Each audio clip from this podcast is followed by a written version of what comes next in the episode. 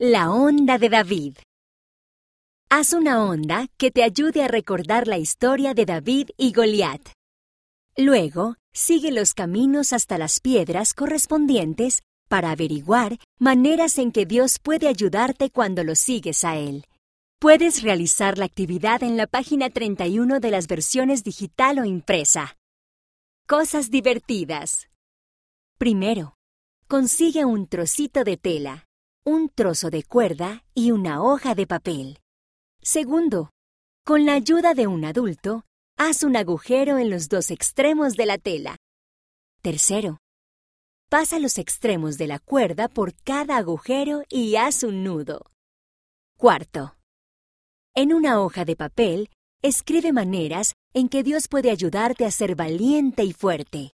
Luego, arruga el papel hasta formar una bola en forma de piedra para usarla con la onda.